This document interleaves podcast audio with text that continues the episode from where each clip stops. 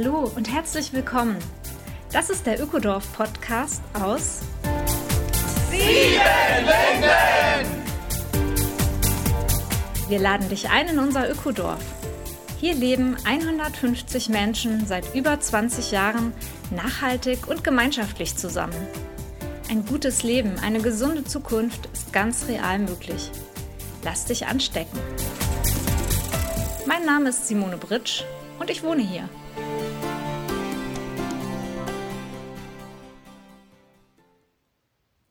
Hallo, herzlich willkommen, Folge 24, Ökodorf Podcast aus Siebenlinden. Heute geht es um ein aktuelles und sehr brisantes Thema, nämlich die Corona-Impfung.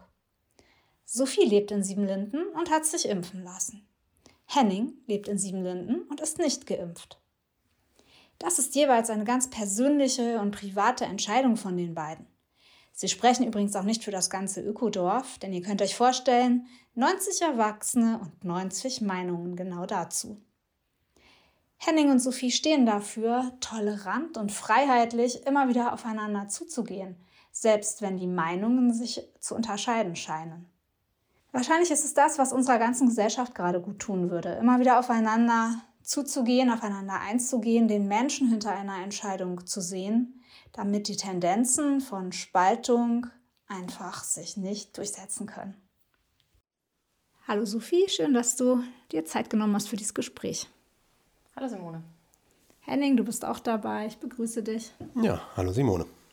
Ja, nun habt ihr beide zum Thema Impfen eine ganz unterschiedliche Entscheidung für euch gefällt. Sophie, fang du doch mal an, uns äh, zu erklären, wie du aus der Vielfalt der Informationen und Argumente letztendlich für dich die Schlussfolgerung gezogen hast, dich gegen Corona impfen zu lassen. Ja, tatsächlich habe ich ganz lange gedacht, das werde ich nicht für mich tun. Es ist mir zu unerforscht, ich möchte das nicht. Und gleichzeitig habe ich aber Anfang 2020 eine sehr schwere Krankheit, Grippe gehabt, die ein Asthma bei mir hervorgerufen hat und meine Lungenkapazität laut Lungenfachärztin nur noch bei 50 bis 60 Prozent liegt, was sehr wenig ist für eine junge Frau. Und ähm, die mich kennen, wissen, dass ich ja recht sportlich bin. Ich kompensiere das anscheinend ganz gut.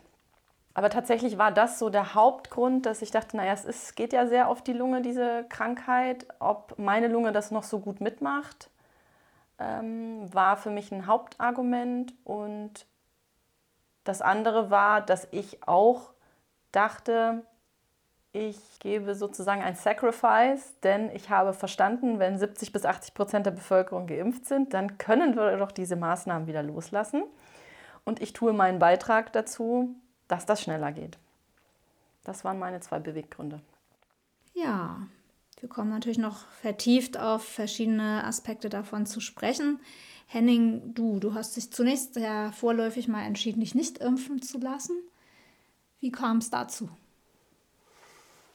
Ja, am Anfang war es eine sehr intuitive Geschichte. Ähm, ähm, es handelt sich ja um eine saisonale Atemwegserkrankung und äh, da habe ich mich einfach ja noch nie gegen äh, impfen lassen. Und also fand den Gedanken erstmal völlig absurd, weil man kennt es ja äh, mit den Viren, die sich dann immer verändern und weiter mutieren. Und ähm, also ich hatte gar keine Veranlassung gesehen, jetzt sage ich mal, aus meinem normalen Verhaltensmuster da äh, auszuscheren. Gut, und später musste ich da natürlich ein bisschen differenziert drüber, äh, differenzierter betrachten. Allerdings muss ich sagen, je mehr Zeit vergeht und je mehr man jetzt über die Varianten hört und je mehr über die wirklich nur begrenzte Schutzwirkung, also je mehr Informationen eigentlich zusammengesammelt werden, desto ähm, eher bestärkt es mich noch, dass es jetzt mit diesen Impfstoffen gar nicht so richtig dolle sinnvoll ist in meiner Situation. Also mag für andere äh, Menschen und äh, Lebenssituationen ja anders sein, aber ähm, meine Lunge funktioniert, glaube ich, noch zu 100 Prozent. Ähm, und deshalb äh, habe ich mich ja nicht als, also zu keinem Zeitpunkt als irgendwie besonders äh, gefährdet erlebt. Ähm, und ja, also braucht dann einfach diese äh, Schutzwirkung erstmal nicht. Hast du denn auch dieses Argument mit einbezogen, dass es eine bestimmte Impfquote in der Bevölkerung geben sollte und dann ist die Pandemie im Griff, dann ist es für uns alle vorbei und du als relativ gesunder, immunstarker Mensch leistest deinen Beitrag, indem du dich impfen lässt? Naja, solche äh, Geschichten wurden ja häufig gesagt. Wenn die Impfung da ist, dann ist die Pandemie vorbei oder wenn so und so viel Prozent sind, dann ist Herdenimmunität da. Und all diese ähm, Ankündigungen haben sich ja bisher ähm, nicht bewahrheitet.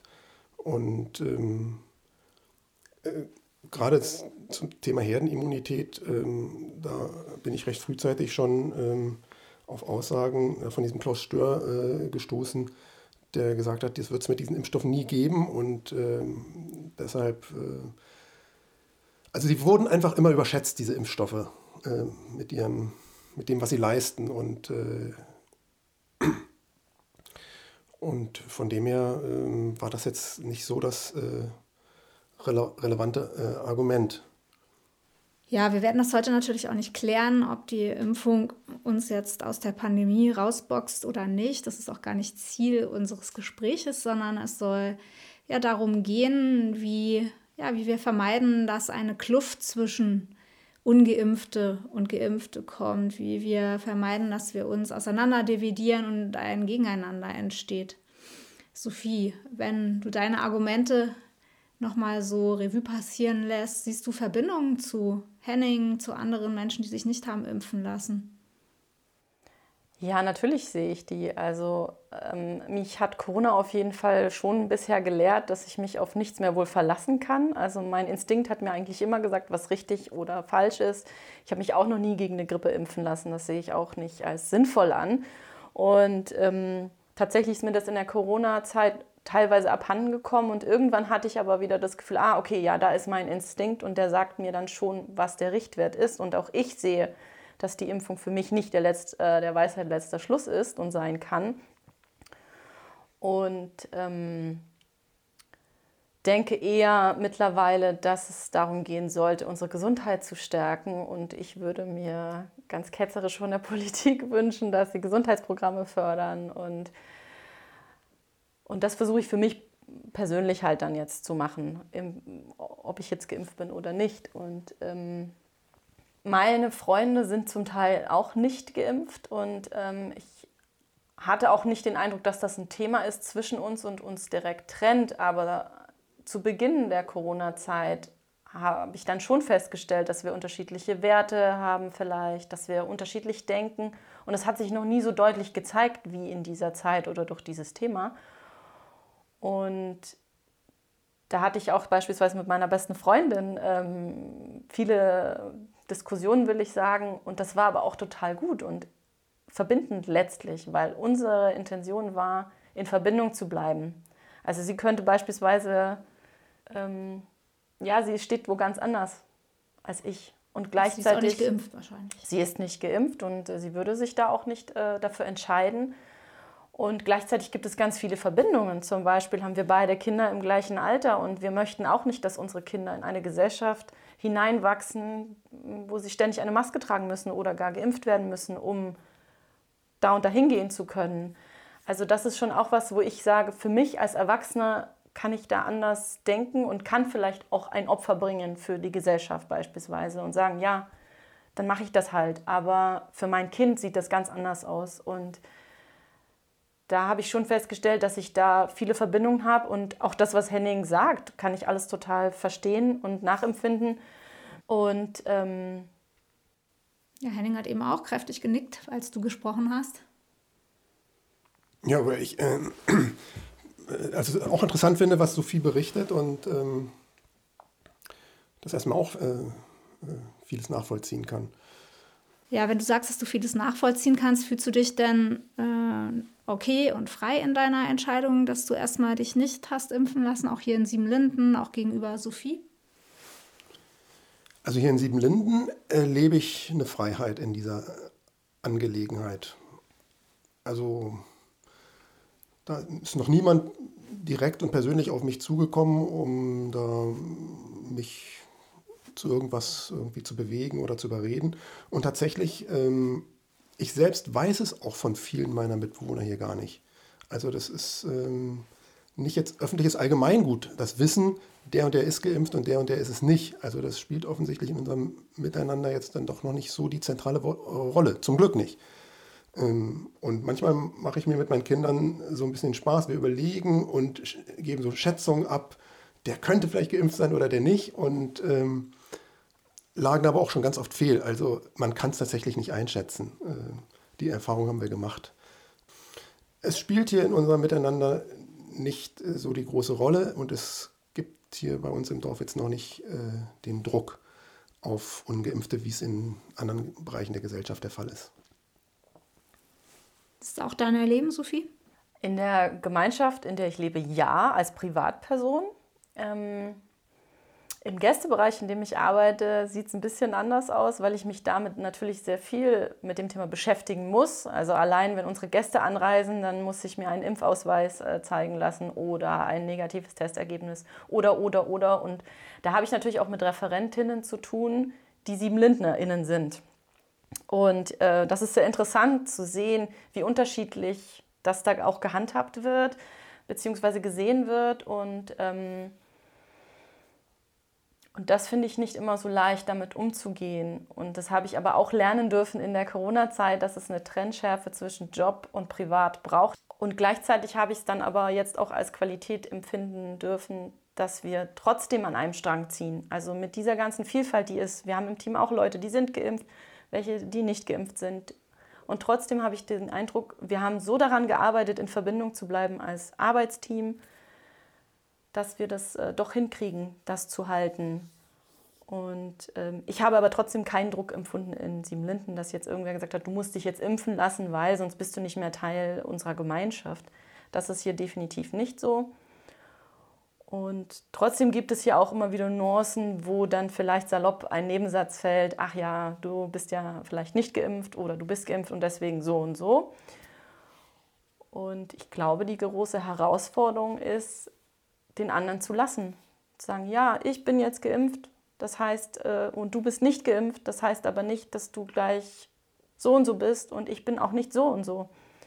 Und einfach zu akzeptieren, dass der andere sich anders entschieden hat, ähm, das ist der größte Wunsch, den ich habe und auch mein Erleben tatsächlich noch hier in der Gemeinschaft, dass wir uns da lassen können. Ich finde das äh, interessant, dass du nochmal den beruflichen Kontext ansprichst. Ähm, der ist bei mir, äh, findet bei mir außerhalb des Dorfes statt, außerhalb der Ökodorfgemeinschaft. Und tatsächlich ist der berufliche Kontext nochmal ein bisschen anders, äh, nehme ich auch so wahr. Ähm, ich bin an einer Schule tätig und äh, an einer sehr kleinen Schule mit einem sehr kleinen Kollegium und habe das Glück, dass äh, also auch da die äh, Auffassungen und Umgangsweisen da, äh, was das Impfen angeht, da sehr auseinandergehen oder also das Hälfte des Teams ist geimpft, die andere Hälfte nicht. Und solange das so ist, fühle ich mich dann natürlich auch noch äh, gut aufgehoben. Äh, wenn ich jetzt der letztverbliebene Ungeimpfte wäre, würde ich natürlich auch einen, einen Druck spüren. So, ganz klar. Wie ich damit dann umgehen würde, weiß ich jetzt auch nicht. Naja. Ja, da seid ihr euch ja relativ einig, dass äh, diese Herausforderung, immer wieder gemeinsam auf das Menschliche zu gucken, hinter diese Impfentscheidung zu schauen und Brücken zu schlagen, im Moment noch ganz gut funktioniert und würdet ihr auch sagen, das ist eine der großen Lernchancen für zukünftige Krisen? Also, dass wir das mit, mit zwischenmenschliche die Spannbreite an Meinungen akzeptieren und immer wieder aufeinander zugehen? Na, mir hat die Krise jetzt hier, die Corona-Krise vor allem, also mein Bild auf Krise äh, eigentlich völlig verändert. Also ähm, ich sag mal, das Thema Krisenvorsorge begleitet das Ökodorf ja vom ersten Tag an, aber da wurde irgendwie immer eher so, naja, in Richtung gedacht, mehr Selbstversorgung, äh, um unabhängiger zu sein oder schöne Vorräte anlegen und ähnliches. Äh, dass eine Krise dann in erster Linie erstmal auch eine äh, Medienkrise, Kommunikationskrise und eine Miteinanderkrise sein würde, ähm, das hatte ich mir so gar nicht klar gemacht. Und auf den Ebenen äh, hat es uns ja auch erwischt. Also es, am Anfang und mit und zum teilweise, teilweise auch noch jetzt ähm, hat es uns ja ganz schön durcheinander gerüttelt auch. Ähm, Sophie hat es ja auch schon angedeutet, dass da mit deiner besten Freundin da erstmal sehr aufwendige Diskussionen nötig waren, um wieder zueinander zu finden. Ich habe das äh, so erlebt, dass so eine Krise einfach in jedem doch so ein bisschen archaische Anteile antriggert und die bei jedem halt so ein bisschen anders ausfallen. Jeder hat halt so dann sein Verhaltensprogramm, aus dem er gar nicht so richtig rauskommt. Und ähm, die sind aber nicht unbedingt immer kompatibel miteinander oder mit den Mitmenschen oder so. Ja, also es hat mein Bild darüber, wie Krisen sich uns annähern, auch uns als Ökodorfgemeinschaft äh, und wie sie uns erfassen, einfach deutlich verändert und deutlich differenziert. Ja, dem kann ich auch so zustimmen tatsächlich. Ähm, ich habe gemerkt, dass es im Außen eine Krise gibt, die heißt jetzt Corona und im Innen ist es aber auch für mich jetzt eigentlich die, dieser große Wandel, den ich immer mal wieder gehört habe. Und ich denke, ah, interessant. Egal wohin ich auch sozial gucke, es kommen für mich die großen sozialen Themen irgendwie hoch. Ähm, auch in meinem Leben ist das so gewesen und in meinem Freundeskreis. Und ich habe den Eindruck, dass das auch anscheinend dran ist, dass wir uns die dicken Dinge angucken und ähm, Corona hat es halt einfach jetzt beschleunigt. Von daher finde ich, das kann ich dem auch was Positives abgewinnen. Kannst du mal ein Beispiel nennen, wie die Siebenlinden-Gemeinschaft mit äh, ja, Streit, mit Konflikten jetzt umgegangen ist in den letzten knapp zwei Jahren, wenn sich auf einmal äh, im Zusammenhang mit äh, Covid verschiedene Meinungen oder vielleicht sogar Spaltungen angedeutet haben? Also am Anfang hatte ich den Eindruck, dass wir sehr unsicher damit umgegangen sind, logischerweise, weil es ist ja auch etwas Unbekanntes für uns gewesen. Und da gab es so, glaube ich, die Fraktion, wir wollen uns solidarisch zeigen und deswegen gehen wir mit allem mit. Und dann gab es andere Leute, die gesagt haben, hey Leute, hinterfragt das mal kritisch. Und es gab diverse Themenabende dazu, wo wir uns auch über welche Medien ziehen wir heran unterhalten haben. Ähm, wo kommen die Quellen her? Ist das die verlässliche Quelle? Darüber haben wir viel diskutiert tatsächlich. Und je nachdem, was, was dann gerade auch war, hatte ich den Eindruck, ist auch sehr viel über E-Mail kommuniziert worden. Das muss ich auch tatsächlich sagen, fand ich nicht sehr glücklich, finde ich auch nach wie vor nicht glücklich. Konflikte per E-Mail oder über andere digitale Plattformen auszuschlachten.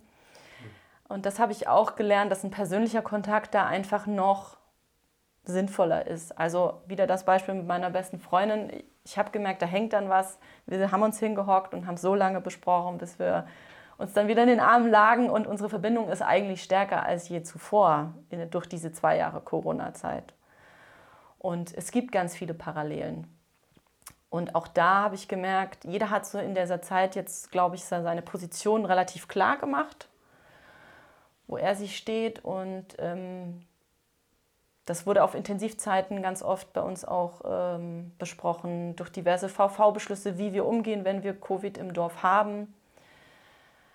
Und das war halt auch immer begleitet von den Emotionalitäten. Also es gab viele Gemeinschaftstreffen dazu, viel Austausch und wahrscheinlich auch immer wieder neue Treffen, wenn ein Infostand sich geändert hatte. Ja, auf jeden Fall. Also es gab viele Treffen und zwischenzeitlich dann auch ein Corona-Rat, also eine Taskforce, die sich dann immer auf dem Laufenden hielt äh, mit den Vorschriften und mit den Entwicklungen und so weiter und so weiter. Und alles in allem würde ich sagen, an manchen Stellen sind wir wirklich gut damit umgegangen, haben schöne Formate, schöne Veranstaltungen entwickelt, ähm, um, sage ich mal, in Austausch zu geraten, zum Beispiel zum Thema Medien, Sophie hat es erwähnt. Ähm, aber wir haben, also es lassen sich aber genug Beispiele auch finden, wo wir auf eine sehr ungünstige Art und Weise äh, umgegangen sind, äh, kommunikativ ungünstig. Und also die Versuchung, dann doch mittels E-Mail dann irgendwelche Botschaften rauszuhauen, die ist einfach doch immer wieder zu groß. Da kriegt man das Porzellan so schnell zerschlagen, äh, kriegt man hinterher gar nicht mehr so schnell wieder zusammengeflickt. Ja, also ja, ich habe beides beobachtet hier äh, bei uns im Dorf und ähm, von dem her auch da noch Luft nach oben. Immerhin scheint ja dieser Bereich geimpft und nicht geimpft nicht so stark zu polarisieren, dass hier das äh, Gemeinschaftsleben negativ tangiert. Das ist doch schon mal ein toller Erfolg, wie ich finde. Und ähm, ja, Sophie, ich würde dich gerne als auch Mitleitende des Seminarbetriebes fragen, wie stehst du denn eigentlich zum Thema 2G? Sophie, der Seminarbereich hat sich ja auch entschieden, alle zu testen, die im Moment zu Bildungsveranstaltungen anzureisen. Also die Genesenen, die Geimpften und die Nicht-Geimpften machen Schnelltests, bevor sie unsere Seminare besuchen. Wie kommt das dann bei den Gästen an? Ist das eine nachvollziehbare Strategie? Wie sind so die Reaktionen? Die Reaktionen sind positiv und verständig. Die Leute sind sehr dankbar, dass sie überhaupt gerade kommen dürfen zu Formaten wie unseren und danken uns da eher für unsere Fürsorge und Vorsicht und auch die Gleichbehandlung ist da halt auch zu sehen. Also das ähm, fand ich auch für mich einen logischen Schritt, zu sagen, na dann machen wir aber 3G plus. Heißt, ein Geimpfter, der es zwar nicht müsste, testet sich auch und dann kommen die alle mit einem gleichen Stand an. Und während ihres Aufenthalts testen sie sich dann freiwillig täglich. Und das ist aber dann der Gruppe selbst überlassen und die meisten haben das jetzt dann auch tatsächlich gemacht. Und somit sind wir bis jetzt auch da ganz gut gefahren. Ja, 2G ist natürlich auch, sagen viele, eine Impf, ein Impfzwang durch die Hintertür. Wie steht ihr denn dazu? Ist das eure Wahrnehmung, eure Realität? Und ist Impfzwang okay? Mit jeder Maßnahme, die, sage ich mal, ungeimpfte, sage ich mal, irgendwie einschränkt oder Erschwernisse bringt, äh, schafft man einen indirekten Impfzwang. Richtig, also da ist, ist natürlich was dran. Und 2G geht halt in diese Richtung. Also man erhöht den Druck und die Rahmenbedingungen, um möglichst viele dann letztendlich zur Impfung zu bringen. Da gab es ja schon viele äh, Maßnahmen von Lohnfortzahlungen im Quarantänefall und, und eben Nichtfortzahlungen und ähnliches. Und wenn ich jetzt nicht hier in diesem beschaulichen Ökodorf leben würde ähm, und hier, sag ich mal, ganz friedlich und äh, fröhlich äh, dahin leben kann und nicht darauf, also ich bin nicht darauf angewiesen, ins Kino zu gehen oder ins Restaurant zu gehen und ich habe hier meine Freunde, ich habe hier meine Kontakte, ich habe hier sogar unsere äh, Regiohaus äh, das ist ja wie Essen gehen. Ich kann diese ganzen Einschränkungen hier aus meiner Warte ganz gut kompensieren. Habe hier einen Wald vor der Tür, meine Natur und dies und jenes. Aber ähm, in einer anderen Lebenssituation wäre ich jetzt wahrscheinlich schon richtig am Abkacken. Oder richtig am Fluchen und ähm, naja, und äh, viele junge Leute lassen sich ja auch vor allem deshalb äh, impfen. Also mein ältester Sohn beispielsweise ähm, gehört mit 19 Jahren ja nun wirklich nicht zu einer äh, Covid-Risikogruppe. Eher im Gegenteil, tendenziell zu einer Risikogruppe für, für eine Impfung, männlich äh, und jung, äh, wegen da, irgendwelcher Herzgeschichten. Aber der hat sich natürlich für eine Impfung entschieden, um einfach diese ganzen Restriktionen und Einschränkungen äh, nicht mehr mitmachen. Also um sein Leben zu vereinfachen. Kann ich auch gut verstehen. Das ist für viele junge Menschen eine ernstzunehmendes, äh, ernstzunehmende Abwägung. Ja, Henning, das finde ich gut, dass du das nochmal ansprichst. Das sehe ich auch so, dass das teilweise nicht aus Überzeugung der Impfung gegenüber passiert, sondern einfach, weil die meisten merken, es wird immer enger, ich kann nichts mehr machen ähm, ohne das. Und das ist ein nachvollziehbarer Grund, dann zu sagen, ja gut, dann mache ich das jetzt halt. Ich würde da auch niemanden verurteilen, das aus dem Grund zu machen. Eigentlich ist eine Impfung meiner Meinung nach aber eigentlich dafür gedacht, ähm, einen Schutz vor etwas zu bekommen, wovor du auch geschützt werden musst. Und ähm, Leute, die in der Pflege arbeiten beispielsweise oder ältere Menschen und eben Risikogruppen davor schützen zu wollen, ist, äh, finde ich, ein gutes Ziel. Und leider sehen wir aber ja auch gerade und ich auch in meinem Bekanntenkreis, dass Menschen, die eine Impfung haben, trotzdem jetzt an äh, Covid erkranken und davor ja nicht gefeit sind. Und das lässt natürlich auch ähm, an den Impfstoffen selbst zweifeln. Und ich glaube, dass wir uns in einem Punkt befinden, wo wir sagen, wir können gar nicht mehr sagen, was richtig oder falsch ist. Also es geht eher darum zu sagen, jeder sollte trotzdem nach wie vor die Entscheidung treffen dürfen, die für ihn oder sie richtig ist. Und die, in diesem Freiheitsfeld bewegen wir uns aber gerade eigentlich auch nicht mehr, wenn wir jetzt sagen, 2G ist, ist der, die Richtschnur, wo wir hingehen. Ähm, das wäre für mich aber noch tatsächlich okay, wenn wir sagen könnten, okay, jeder kann für sich selber entscheiden, ob er das jetzt tut oder nicht tut, äh, weil auf, ob ich sage, ich möchte da und da hingehen, ich möchte reisen, ich möchte mich schützen davor, was auch immer, dann ist das ja mein Beweggrund, den ich wähle, um mich impfen zu lassen oder eben nicht. Und ob es richtig ist, kann ich auch nicht sagen. Ob es richtig war, mich jetzt impfen zu lassen, das kann ich euch in zwei, drei, vier Jahren vielleicht sagen und ihr auch. Das weiß ich nicht. Und ich möchte dafür aber nicht verurteilt werden. Genauso wenig möchte ich aber jemand anders dafür verurteilen, warum er oder sie das dann nicht tut und sich anders entscheidet. Das ist für mich nicht der Weg. Ja, ich danke euch für dieses Gespräch, auch für die Ausgewogenheit in euren Sichtweisen und Worten, die gegenseitige Akzeptanz. Ja, danke schön. Ja, danke auch, Simone und Henning, für das Gespräch. Ich würde mir wünschen, dass wir uns im Sommer nochmal hier treffen und nochmal ein Update geben, wie wir das so sehen ähm, und was sich in Siebenlinden so diesbezüglich getan hat. Die Dinge bleiben in Bewegung.